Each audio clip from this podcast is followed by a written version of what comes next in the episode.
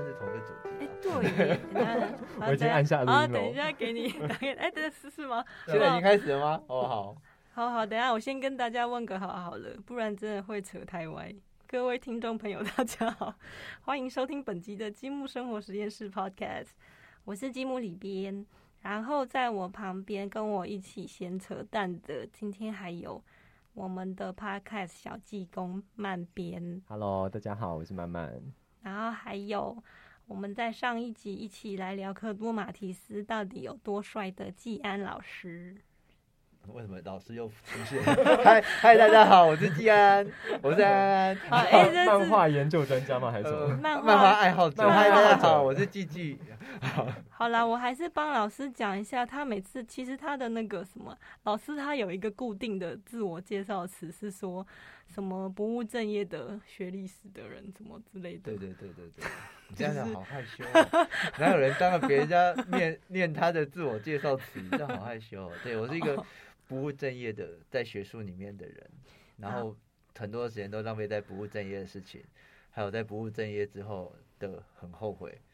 哎，偷偷啊另外问一下，这一集可以叫老师季季吗？季季季季有点奇怪，还通常大家是都叫安安。吗？对，小时候都叫安安，叫季季太奇怪了。我都会选择最奇怪的那个字叫人家。不是因为季季一个不小心就会嗯，有点让这个注注音国语哦，大家有时候不是很标准的、安安不太容易出错，季季容易出错。也是啦，而且安安有一个乐趣，就是如果你要跟一个人就是讲安安的，就是安安安安。但是你看，就是那个岁月的痕迹。我小时候被叫安安的时候，其实还没有这种打招呼叫安安没有没有，那时候都都是那是我大学时候。对，然后那时候就觉得，因为有个纸尿裤的牌子叫做安安，啊，真的哦好像有吗印象我只有对听过。所以小时候就会说，就是这个绰号。可是其实我是一个不缺绰号的人，因为你名字叫做季安，其实大家就没有。对，其实我是想到，我绝对不会说出小叮当，我是说要说哆啦 A 梦，小叮当是什么？里面不是有 啊？等一下，等一下来这招，啊，糟不可糕了。能吧？哇，小叮当是什么都说出来那是一。个那个那个时候里面那个谁还被他的名字被翻译成季那，我也要讲漫画是什么？我只看动画的耶，我不想漫画是什么。大家都会开始娇生惯养了。对，书书是什么东西？我只知道网络。我只滑手机还看书吗？对等一下，等一下，我们刚刚不是说上一集扯太多了？好，我们回来，我们回还没有来。我们还没有要听众不好意思哦好意思哦，就是我们这一集要继续来聊科多马蒂斯在帅几点。然后其实，在我们这个这刚才中场休息，就是在开录之前，其实已经聊到一个有一点悲伤的话题，就是关于社畜如何想要透过各种奇怪的方式追求自己心灵最后一点点的自由。对，因为我们 上一集有聊到科多马提斯，就是老师有把它类比成社畜要逃离现现但我想要问我想要问一个问题，因为上上一集节目有一个简短出现的角色，叫做莎莉，对不对？啊，莎莉，我们的板带，板带爱你哦。爱你哦。但我可以先岔题出去嘛，这没有写在 round down 里面，但我们刚才就很好没关系，我们都没有蕊。你们为什么为什么当时想要出科多马提斯系列？那个机缘、那个过程是什么啊？其实我超好奇。这其实就是第一个问题被你反问回来，对不对？我们上我们上一集的第一个问题上一集的第一个问题，就是大家开对始在思对，考，就是既然大家开始在思考上一集的问题。就是如果忠实的听众就会跟上。所以第一个问题是我们在为听众重复好这个我们上一集的第一个问题就是，请问季安到底是什么？人生中是怎么样认识哦科多马提斯的？所以你一直说我现在在问积木怎么会跟科多马提斯的第一次接触？哎，对啊，天哪，我都有想好的耶，我都没有发现。真的你都有无限回，都有无限回对圈。哇，我们好会做节目。因为刚刚有热过一次，我们第一集已经热完了。其实跟其实我觉得更棒的回圈就是，其实跟季安老师差不多，就是一旦我们开始觉得，诶，想要找一些好就是不错的欧漫来出版的时候，就很难不看到科多马提斯，因为他就是欧漫中的一个非常有代表性的作品。但是，一开始我们在选欧漫的题材的时候，虽然一直看到那个科多马提斯的封面，觉得这个家伙很帅，可是也因为觉得一个是他的创作年代比较久远，就是大概六零年代很红的漫画，所以我们一开始也会担心说会不会这样的年代代沟会对读者来讲有点困难。我们刚开始都是选比较现代的作品，结果没想到我们做了快要十年的漫画之后，发现大家很喜欢老东西，是这几年的现象吗？喜欢老东西，对啊，就是反而好像可能也是因为厌倦了很多新奇、好玩、光鲜亮丽的东西吧。还是是因为没有办法再更新了，然后对小朋友来说就觉得，嗯、这反个东西对过来五六零年代的东西显得很新奇。对，而且其实有一些时代的课题，好像每几十年就会轮循转环一次，嗯，所以反而整个搬到现代的时候，好像有某种情怀突然就契合了。看，我可以接到我接下来要问的问题，就是有一次我在看雨果帕特，嗯，在他生前在法国有一个电视台的访谈的时候，有问到他说为什么要创造像马提斯这样子的一个自由自在的角色，他说，然后，诶，你好会接，然后呢？应该是法文哦。作者就说呢，哎，是法，哎，好，等等下，等下害我错乱。作者就 到底是法文还意大利文？我要写下来哦。哦，然后作者就说，他其实因为他自己的生长背景是，呃，二战之后，然后他看见科技的发展其实是让人类的生活越来越有一种束缚不自由的感觉。嗯，他觉得以前的生活是比较自由的，于是他就觉得说，大家会需要像马提斯这样的一个角色，就是让大家去想起来，其实人类曾经可以自由自在的生活。然后我就觉得哇，好浪漫哦！这个放到现代，不是大家更需要吗？就是我们每一个人其实都需要马提斯，所以好像对，的确每天好像都在被科技劳役着，没错，我们每天就我们每 天都在幻想，应该每天早上醒来都在幻想说，我今天一定就要，就是不顾一切抛下，就是所有的东西，然后把所有的稿子丢到，不是？你每天你每天是这样起来的吗？你你的一天的开始都好热血哦。反正把 把把那个所有的早餐丢到小孩头上，然后把所有的稿子丢到垃圾桶，不是？然后就说老娘今天就要去搭上海盗船，你看，这还是母爱，他呃。即即便想要丢在小孩头上，但还是丢的是早餐，对他没有把这两件合，他没有把稿子丢在小孩头上，然 后哦，早餐丢到垃圾桶，哦，这然后一次样子把两个给搞定了，原来还可以这样，你看我都已经被就是社畜内化成一个社畜化的很严重，那样子。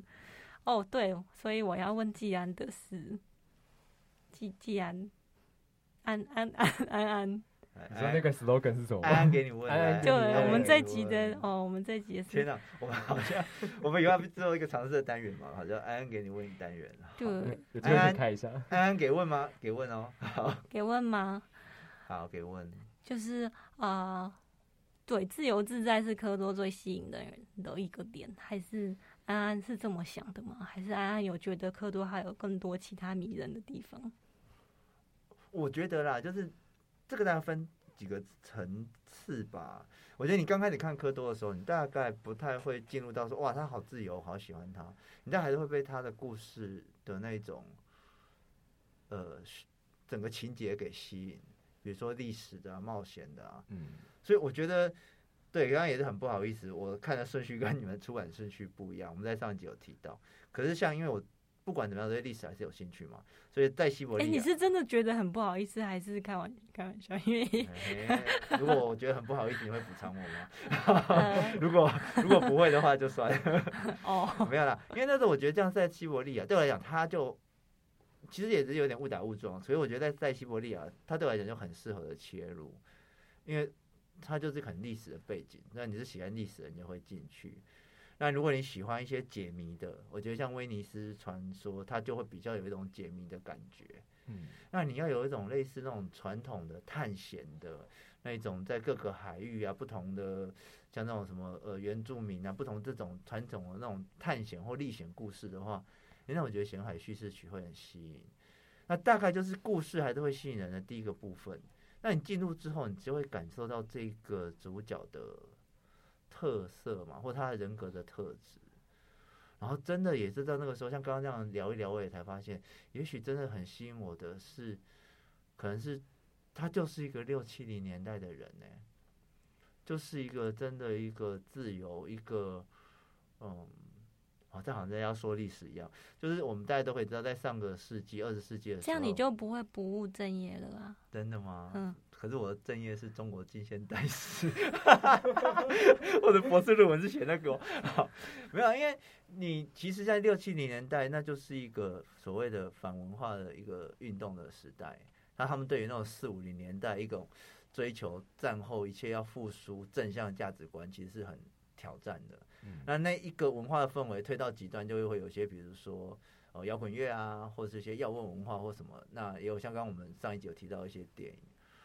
那我觉得其实马提斯就有那样子的一种浪漫的感觉，然后那样的浪漫，然后那样的一种自由，不喜欢被拘束，然后他也很刻意的不想被什么事情给拘束，然后。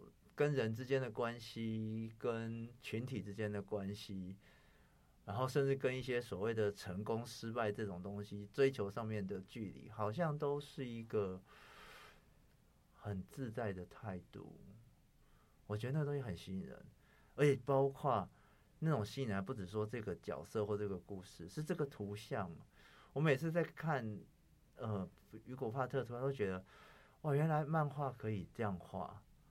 画的好自由哦，然后好可以，就像我们刚刚讲的那个故事啊，你怎么会突然想说这边安排两只鲨鱼跑出来，然后带它就是往前走，然后你为什么说哎前面的线条好像都很认真，像在画素描一样，啊突然间就是就就拿那个就这样拿墨笔这样墨块，对对对，有有荧幕落水的那个，我想说哎这这镜怎么那么随便，就随便 随便画个三条，然后就过去了。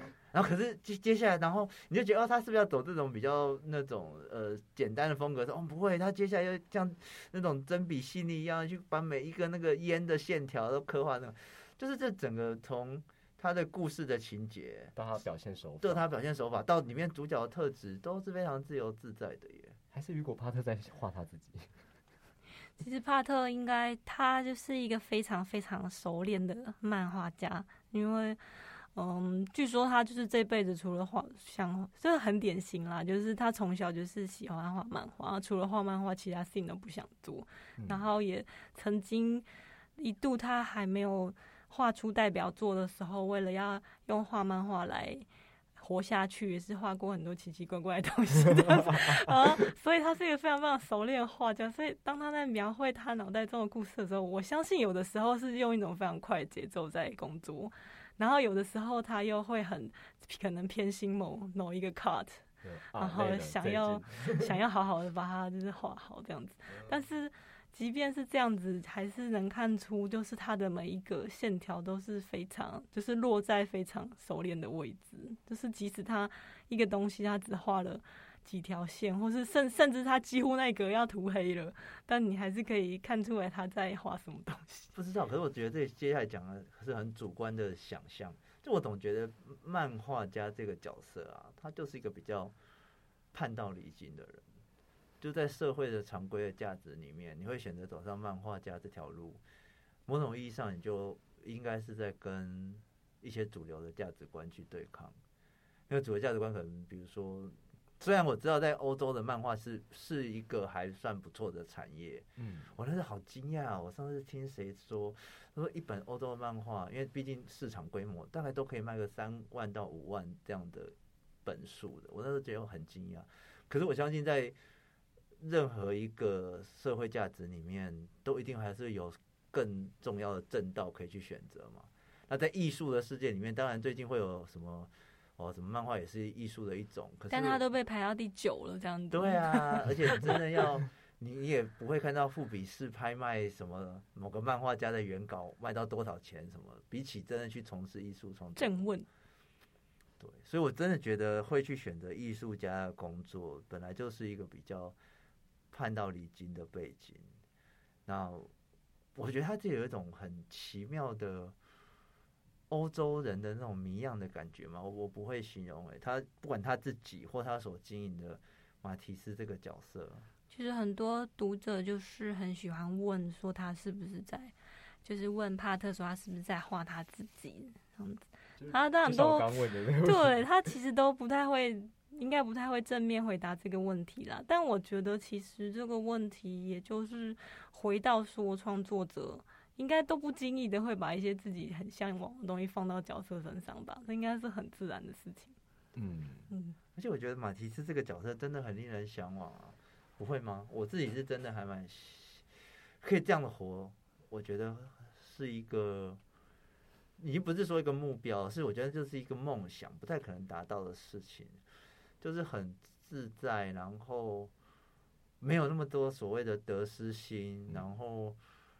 哎，但也不是说，呃，就是那种自我放飞啊，没什么坚持。他也有他的坚持，也有他，也有他想要完成的事情。他有真真爱。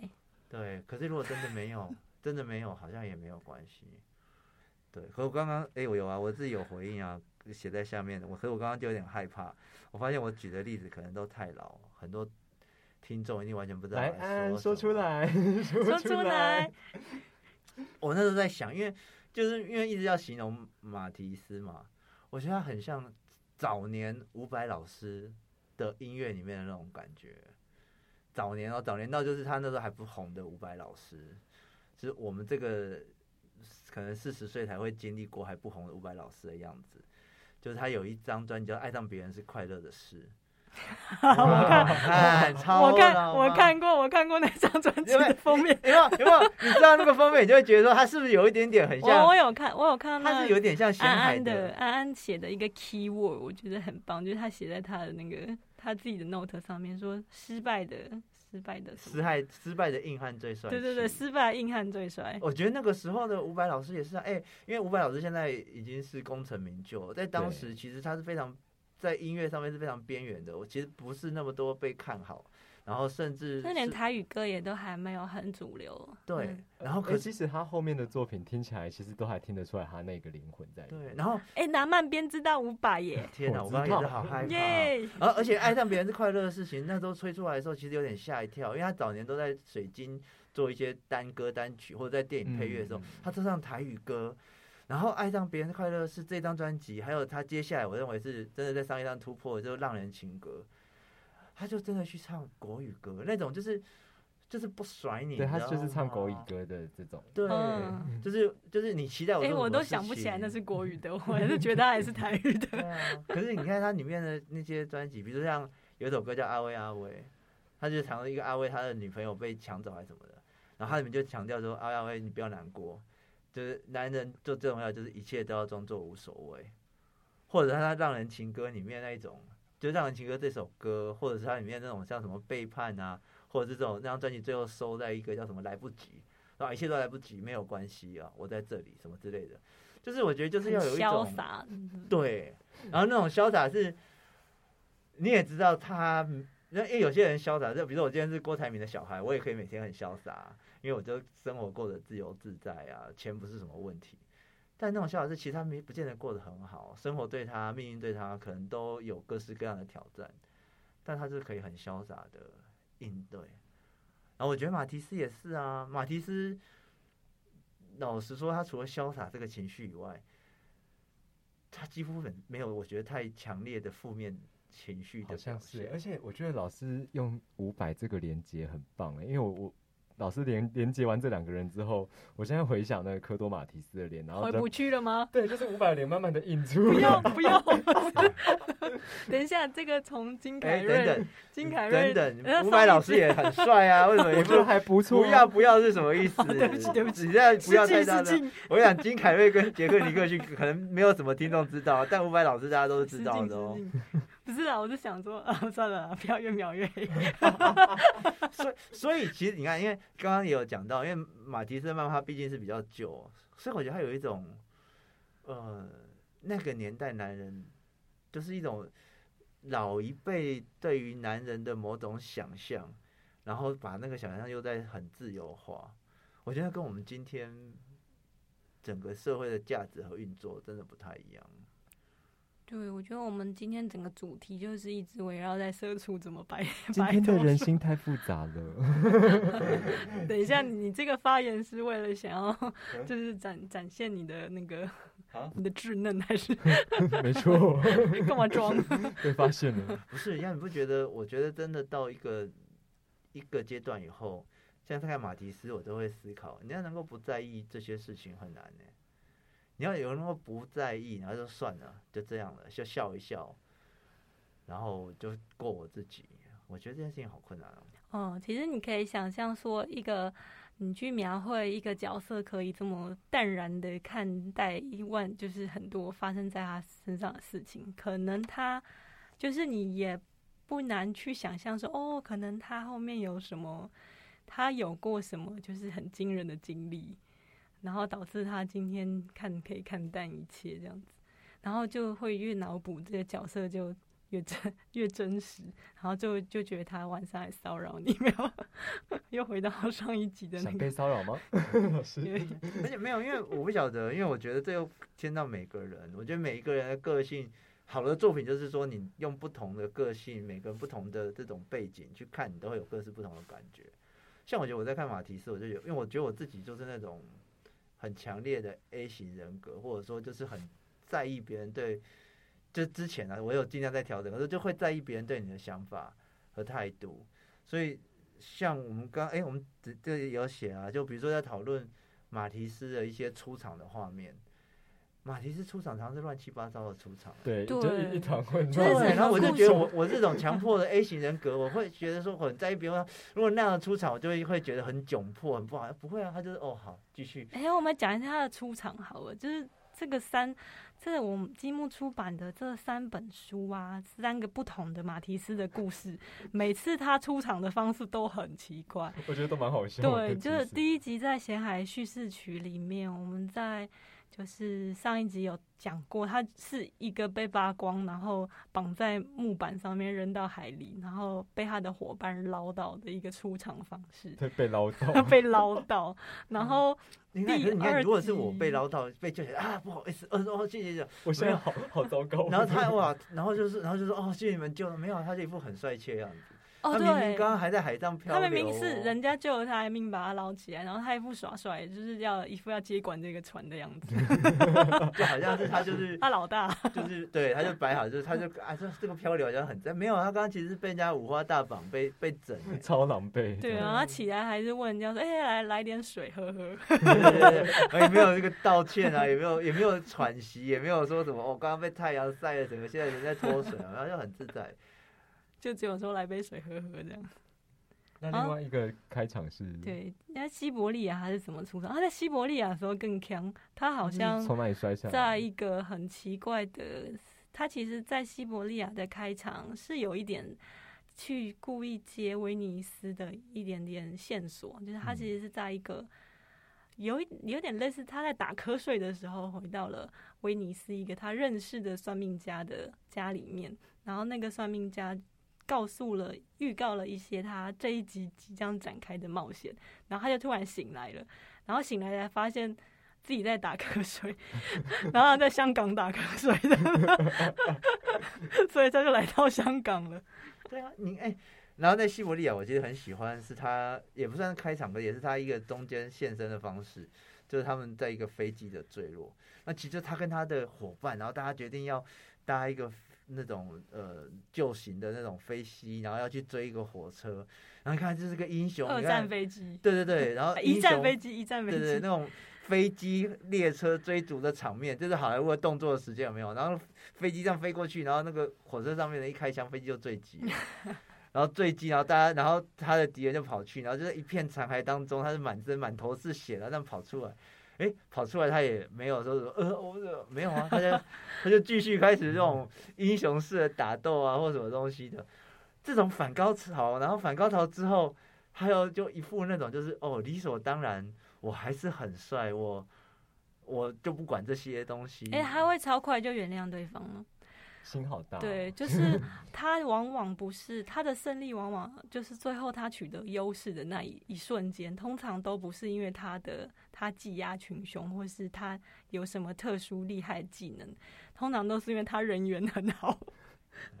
我觉得这一点很妙，因为男人一切都要无所谓啊，有没有？伍佰老师说的，对，他说在最紧要的关头，就是因为大家喜欢他，所以就放过他，或者就帮了他。最后就化解了危机。原来是个人缘好的男孩子的故事啊！比如说刚才那一段其实很刺激，就是好像是故事的高潮，是驾着一一辆破飞机，哎，是一辆破飞机吗？还不错的飞机哦，就是开始要追逐，是他还要主动去追逐别人、哦。是美国飞机，然后要追上一列那个那个他们目目标的火车，然后就有对方就说：“哎、那个飞机干嘛？打下来玩玩。”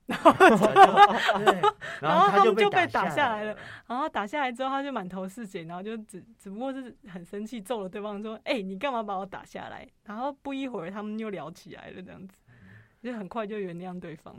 仿佛那个生死瞬间不存在。对 对，基本上他没有什么，他就是一个没有怎么打啊、怎么砍啊、怎么坠落啊都不会死的男人。这是我觉得是，如果要有个什么英雄能力的话，他这个大概就是他最强的英雄能力。嗯，但他有的时候，这个作者我觉得最厉害的是，他会用一些很浪漫，但是很有说服、很奇怪的是有某种说服力的方式去解释这个发生在这个角色身上的一些事情。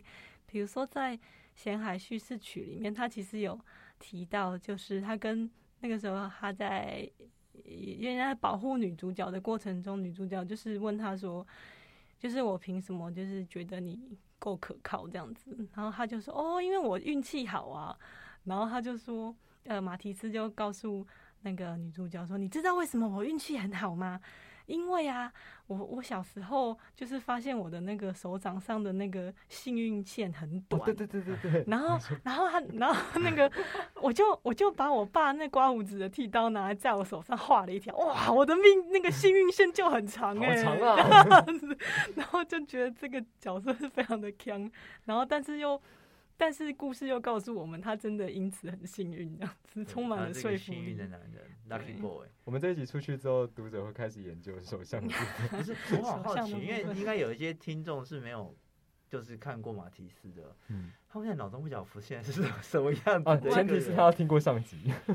没有啦，如果他如果是到现现在的话对，应该进出现伍佰老师的脸，没错，就是多亏了安安这样子。可是没有，我觉得真得的其实也蛮像的啊。我觉得物理上，你不觉得风风格上，我觉得咸海的长相有点像。其实这三本的马提斯的呃面容的细节哦，或者是整个那个气氛，我觉得还是有点不太一样。变化还是有点大。对，咸海，因为咸海这个咸海这很容易让人家读的有点小错乱，就它看起来超写实的啊。我觉得这三本里面咸海的设定可能是数一数二写实的，嗯，但是在写实的过程，突然间就会出现这种。一些魔幻的剧情。对，然后很莫名其妙，就比如说，就是很坑的事情出现，比如说什么幸运线啊，比如骑鲨鱼啊，不或是是其他人，就是导就召唤鲨鱼。对召唤鲨我觉得钓到他钓被人家就是对他真的是打不死的蟑螂，就是有一段在咸海里面，他就是开着车，本来就是开开心心的去兜风而已，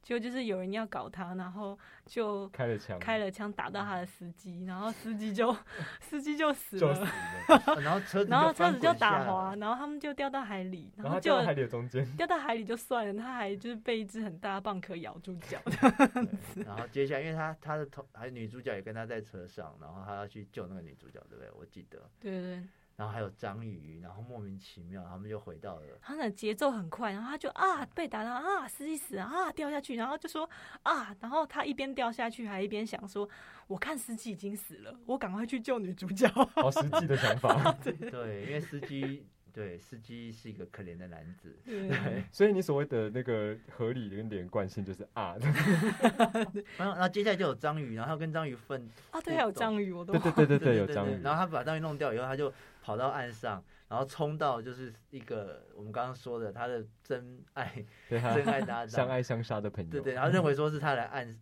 暗杀他，然后就冲过去就要揍他，然后画面呢就没有安排他们两个打斗，后面就安排他那们那个对对那个小茅屋，那个就是那种原住民搭的小茅屋，然后就左那个小茅屋左左左请右请左请右请，然后茅屋就瘫掉了。这花了觉得三那幕也四页哦，很好笑这。是很可爱。这边这边这样我们这样的叙述花了三四页哦，而且这三四页老实说，跟剧情的跟主轴剧情的关联性大概有没有一个百分之十五啊？就是谁来暗杀他这件事情，可能跟后面还有关联，不过中间这一整段都一点关系都没有。还有打对方打到茅屋倒掉这件对对对对对对对 也没有必然性这样。对。然后可是前面这个故事看起来都像是一个很写实画风的故事，但是突然会插进这种，这真的是那种卓别林的搞笑电影啊才会有的那种奇怪的分镜什么的，对。哎，茅屋如果从分镜看，那个茅屋从两个人打到倒，还花了六到七个不同的镜头，哎，但心里的想象是很满的，对，是非常有趣的，就很容易让人家错乱的故事，我觉得。它有很多有趣的视觉表达手法，觉得人生太整齐的朋友我们可以去看看这部漫画。对，你会获 就突突然间在意想不到的地方获得乐趣，是吗？我们有在意想不到的地方获得乐趣吗？每天依然把早餐丢在小孩子的头上。不是，我们刚刚已经说好了，早餐是要丢进垃圾桶，稿稿子才是丢到小孩。基本上呢，我们我们要面对一个现实，就是我们不太可能，我们不太可能自由了，所以我们只能靠阅读进入那个自由的作品里面去感受一下。哦，原来自由是这个味道哦。或是在手上画更长的幸运线。啊，对，我们刚刚其实只讲到就是第二集的出奇奇怪出场，然后其实还有威尼斯威尼斯传说那一集的出场也是非常的有名，就是有名到大家最后就是公认马提斯经典出场之一，叫做从天而降。从天而降的。而且是在一群我觉得还蛮可怕的人之间降落，而且他也没有打算解释他为什么从天而降。有了，他稍微有用一句话带过，就是在威尼斯传说的一开始是有一堆那个带着有点很像，就我这个年代的人看起来会觉得像三 K 党，但是他说就是共济会一群共济会的成员真的很严肃的，就是开会的时候，突然屋顶就被撞破，然后马提斯就掉下来，然后呢？掉下来之后，大家就是大家的对话好像也没有惊慌失措啊！屋顶怎么破？啊？怎么有人掉下来？我发现攻击会那群人其实还蛮关心对，大家都非常冷静，而且很关心他 说：“哎，好的坏人，先生您掉下来了，有没有受伤啊？真的没事吗？没事吗？他你然后都这些都问完之后，才去问就是你为什么掉下来？然后马提斯就回答说：哦，就在屋顶上跑啊，有人开枪啊，我就掉下来。”然后就结束了，就结束这个话题到此为止，然后故事就开始了，这样子，就开始，他开始闲聊，他们就离开那个场景了，就是然后在聊天，哎，各位弟兄，你们在开会呀？你们开些什么呀？然后两个人就聊起来了，这样子。你看这个年，但他们还是很有礼貌，就是就是与你无关的事情你离开，先生，也没有跟他灭口或什么的，哎，不好意思，你误闯了，你请这边这边是出口，请离开这样。对，就是大家都好像莫名的，好在某种剑拔弩张之。中又有一种很和善的默契，有种奇怪的幽默。我觉得这这整个漫画有一种很诡异的幽默，我不知道怎么形容。那我觉得我们现在身处的世界好像刚好有点相反，就是每个人表面上看起来都很害羞，然后很内向，都非常的和气，然后都很。怎么讲？很有礼貌的感觉，可是其实，在内心里都剑拔弩张。像蜡笔小新的妮妮一直做兔子，我们是已经拿刀在看，就是戳戳兔子娃娃这样。对，所以。你要哭了吗？没有，你要开始流下眼泪。想到兔子吗？对对对，是，我是说你，你的世界也也还好了，大家开心开心哈，不要。我我想要强调世界没那么阴暗，这个。我想要强调是，真的是相反的感觉。对对对，就是好像就是因为这样子的一个年代上的差异，我们反而去。看这种作品，就会获得很多新奇的感受。我觉得会意想不到。我觉得我们今天就是太多事情都被固定了，像我们刚刚讨论英雄的形象，就我们对英雄的形象也也一个固定。我们对于一个故事要长怎样，其实也有一个固定的想法。然后我觉得，当你对，当你用你那个固定的想法放在马提斯的故事里面的时候，你会疯掉哦。就你觉得这个地方该出现什么时候？你会强迫症发作，下一秒 绝对跟你想的完全不会一样。哦，他们要去追坏人的，他的飞机就被打下来了，类似这样。然后，然后他这都任何你觉得理所当然要发生的事情，大概都不会理所当然。然后，可是他会用一种很幽默的方式去圆这件事。对，然后出现一些很、很、很跳脱、很、很、很拖拍，可是哎，你自己想想，很有趣的细节。那我突然觉得后有一点像在看来自异世界的舅舅舅。大家有看那个最新的动画吗？就是就像在哪里？哎，叫做《从异次元哦回来的舅舅》，还是他这部动画其实就有一个最核心的精神，就是他有一点故呃刻意跳脱框架到你知道他会跳脱框架，所以当他的剧情就是好像要把你导向一个地方的时候，你知道下一刻就要被破坏，然后你在期待那个破坏感这样子。对，可是科多，可是科多就是一种很怂的方法去破坏，有一点老派，对，就老派。对，就老派，就是那种，就是那种阿北的 中年阿北的吐嘴的方式，就啊哦，好了，没关系啊，无所谓。然后，然后角色的对话，因为有年代感的关系，所以我觉得有的时候那种喜感，可能是来自于他们的对话其实蛮土的，就是可能说你呃，坏人会跟马提斯说，就是我不呃，我可以保证你到这条边界的安全，但是不保证你到下就是跨过这条边界之后会发生什么事情，都是用一种很老派的谍报片的口吻在互相威胁。感觉好像其实蛮喜感，对哦，还有我还我还还有那个已经是他跟他的老大幕后老大在讲话的时候，好像是有说，就是幕后老大原本先说那个我我不逃，就是我我我会死还是什么的，然后后来就是他自己又改口，哦，对但我忘记那个台词是什么。对，他们有时候角色之间会突然明明正在讲一件严肃的事情，然后忽然又好像默契十足的互相开启对方的玩笑，然后互相吐槽。就是漫编刚才讲的那段情节是在《咸海叙事曲》里面，然后科多跟他的那个大头目，他们两个发现就是一直到故事的最后已经就是收不住了，然后两个人要他建议他大头目说你现在只能逃亡了这样子，然后那个大 boss 就说哼，我才不会逃跑呢，就是我我会死，但我不会逃。对的 哦，他说什么哦我会死但我不会逃，然后科多就说哦好吧，那你就去死，然后呢 下一镜就改口。下一镜那个大 boss 发现科多好像没有要同情他，于是他就改口说：“哼，我才不会死呢，因为我会逃。对，”然后。科多就说：“哦，好吧，那你就边逃边死好了，不然我也想不出来你要怎么做到这两件事。对啊，你不觉得很很有趣吗？但他并没有，我觉得他也没把这个东西设定成一个喜剧的漫画或者搞笑的漫画，嗯可是他就是会突然间插出这种东西，然后这东西真的是你不太知道哎，可是他非常的有乐趣。我觉得光是看这东西的阅读乐趣，就是跟剧情无关，可是我觉得反而会让你很被这一个故事里面的各个角色吸引。”有一点像是他的角色在他发展剧情的时候，突然自己就是互动了起来，就是不管他的那个对，然后超出超出作者的脱控制演。出对，然后下一镜导演就说：“哎、聊什么天？回来，回来。对，反而有一种很真实的感觉，不会好像现在的漫画都，嗯、我们我们自己年代看的日本漫画，就是会追求就是一切要很干净啊，然后剧情就是要很。怎么讲？就是一个主题定下之后，就是一直要往那个目标走，是一个很工整的故事结构。商业漫画的都这样，美式嗯漫画也是，所以我觉得这几年很多这种各式各样的图像小说出现啊，我觉得这还蛮蛮有趣的。你会发现说，漫画的那个叙事的节奏什么，可能跟我们所习惯的是有另外一个可能性在那边的。那个东西它不需要有。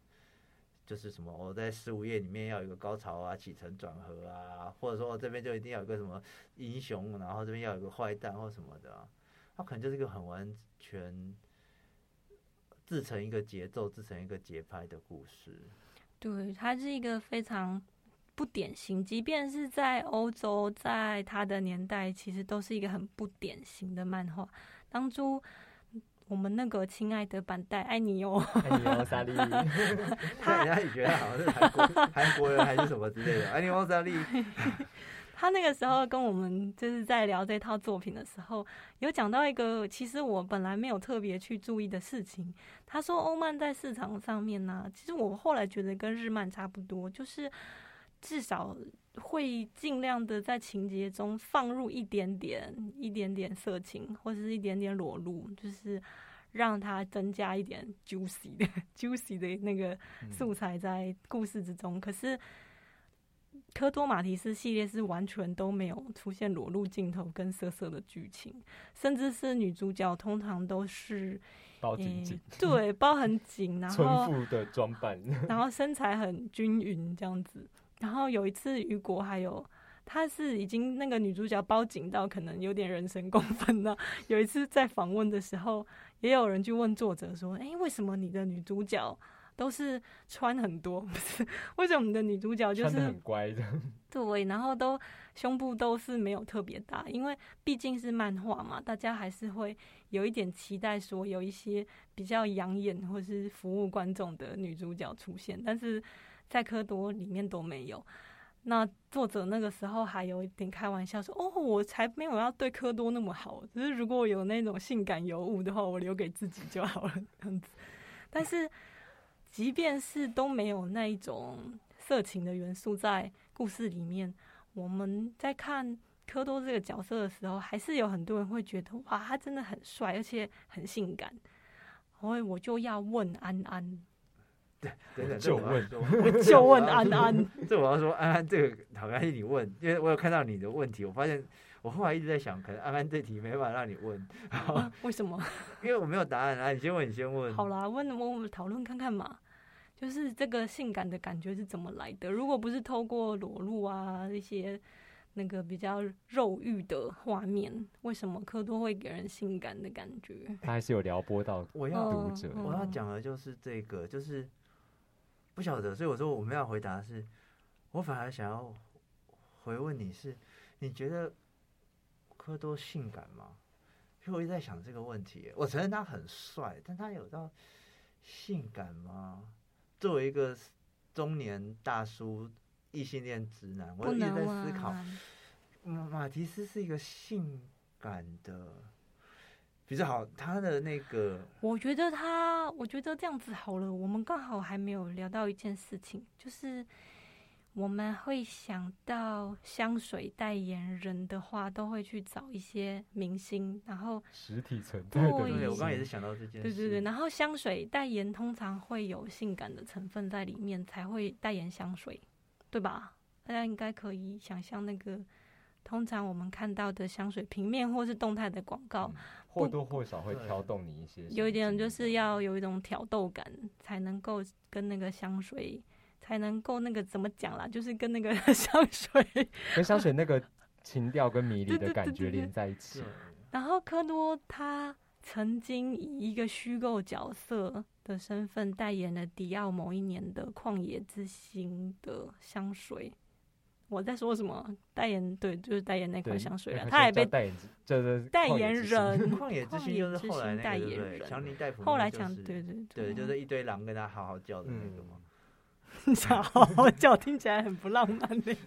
哎，那可是蒂欧，性感也没有啊看起来很性感啊。所以对，所以我一直在想性感是什么。我承认马蹄是有一种撩拨的魅力，嗯，但是魅力很很。有到性的程度吗？我不晓得，因为就我刚才讲，我觉得他就是一个感觉上一切都无所谓的人。我觉得在他身上，我没有感觉到很强烈的欲望的感觉。还是就是因为他太难让人家琢磨，有可能得不到手的东西。对对，我们一直在用各种形容词去拼贴他，但其实都只有凑到他旁边而已，就没有正中那个。对，而且谜样，我其实觉得，如果说真的要。去解释他某种性感魅力的话，我觉得就是那个谜样，那种你不太了解的东西，搞不懂他。对，因为我们已经看了三集，已经我已经编了三本漫画，越看越不，越看越不懂。他就是那一种你不知道是什么，然后就很想去试看看的东西，很想再看下一本，看看能拼凑出什么来这样子。我没有在许愿哦，没有。大家有听出编辑的心里的愿望？这样，这个我不涉入贵公司内部的事务。对对对，马克多美爱你啦。不可你要承认，我承认马提斯非常有魅力。那我有讲过，就是每一个人他会用他不同的方式去这个作品，它的好处就是它非常的自由，然后每个可以在里面找到他自己的投射。我觉得对我来讲，他就是一个那种非常硬汉的。的嗯的感受感感觉的人物，但是那个硬汉的感受又不太是因为我们讲硬汉去形容，我怕很多听众如果没看过，又会想到很传统的那种那种极道啊，那种日本漫画对但其实科多他是那一种虽然硬汉，但有时候还是会出现那种弟弟啊，你不要闹啊的那种。对对对是布鲁斯威利又非常的型温柔，又非常的嗯细致。他有怎么讲？又俏皮你刚讲布鲁斯威利，他有他他虽然像布鲁斯威利那样，可是他又有基努里维的那种忧郁，对，有种忧郁，然后那种很贴心，然后又有时候有一点像乔治克隆尼那一种，就是很优雅的狡猾的那种感觉。所以我也承认，他也许可能会有一些性感的魅力，是他就像刚刚讲的各种我们所熟悉的这种一线的好莱坞明星好了，在他马蒂斯的身上，好像似乎也都可以找到一些他们的影子。然后像我们刚刚谈到的强尼戴普，其实我觉得，呃，作为同一个香水的前后代言人，他们的调性，学学长姐，哎、学那个叫什么？对他们的调性，其实有时候也是有点像的。嗯，所以我觉得他确实他是一个很难捉摸的谜样的人物。我觉得那个谜样本身就是性感吧。所以就像你刚刚问的说，到底他的性的魅力或什么，我觉得有时候就是这样哎、呃，性这个东西，或者说性感，或者这种可以撩到人家欲望的东西，那一个谜样的感觉，可能是最最重要的元素。因为就是性本搞不懂他，就越想要越想要搞懂他。你就想象就是，嗯，他他从来没有脱光光，可是他这样子，呃，永远的衣着笔挺，然后似有若无的撩一下，似有若无的一些哎、帅有的时候对，那打架的时候有时候会扯开一点这样子。对，然后似有若，然后似有若无的一些那种散发出我很帅的魅力，然后或者是三不五时耍个帅或什么的，就是这种，我想人有时候就是这么犯贱嘛。我刚才是想说，对，人人人就是这么犯贱，就是你就对他今天在你面前就是这个袒胸露腹，这个脱光光，你可能就啊就这样嘛，哎，这是哎呀，一小块露出来了，然后跑对而且而且其实他的表现也有一点像是，好啦，我知道我很帅，就是他这整个人这就是这件事本身就蛮蛮性感的，我觉得。其实 对，就是然后可是他又不是刻意，我也不是故意，的，但我知道你你觉得我很帅，然后可是他也不打算要扮演帅哥的角色，对他也不介意什么形象什么的。我就我跟你讲过，他就从一些很莫名其妙的呃出场的方式啊，很狼狈或什么，他好像也觉得无所谓，没有要一种帅哥或那种性感尤物的矜持啊，一定要什么样的造型。对，然后他的打扮也是蛮迷样的，就是到底为什么你是一个是一个像冒险家吗？还是浪人吗？到底为什么要穿着军人的制服呢？对，然后其中哦还有在西伯利亚里面，他还遇到另外一个角色，稍微跟他有聊到了关于制服的事情，就是他们在他在某一个呃，就是每某一个汇合点遇到了一个就是素昧平生的人，然后那个人在发酒疯，他就跟科多说：“我觉得我们好像曾经爱上过同一个女人。”然后科多就说：“我又不认识你，干嘛发疯？”然后对方就说：“你知道的啊，那个女人她就是很喜欢穿制服的男人，所以就是在这种地方又若有似无的讲到、穿制服这件事情，好像也有点什么，可是之后又没有再继续讲下去了。就是即便是在呃剧情里面，作者好像也经常会放一点点饵，然后又收掉，所以你就会弄得你好像心痒痒的，觉得说 到底是什么？到底是什么？你为什么不继续讲下去这样子？然后故事就看完了。不过你讲到制服什么，我觉得在他的穿着打扮或他一些言行举止啊，我觉得科多马提斯这个角色就一直要呈现出一种我是一个很有自己品味的男人，就是他会照他自己的方式去做打扮，然后去做一些言行的举止或什么。不晓得，我觉得他他有有各种吸引人的要件啊，那些吸引人不管是。男生也会被吸引，女生也会被吸引。我觉得，然后他的谜样，然后他的某些搞笑，他的那种帅气跟他的吐槽，我觉得，哎，这综合在一起，他就变成呃很有魅力的帅哥，但并不会让人家讨厌，因为有一些人，呃。好像这样讲，我做出自己的嫉妒。有一些帅，有一些人就知道他很帅嘛，然后就那种高高在上的感觉，就会觉得很那个。哎，大家也不会，你还会被这个人吸引，然后甚至觉得，呃，他还蛮可爱的那种感觉。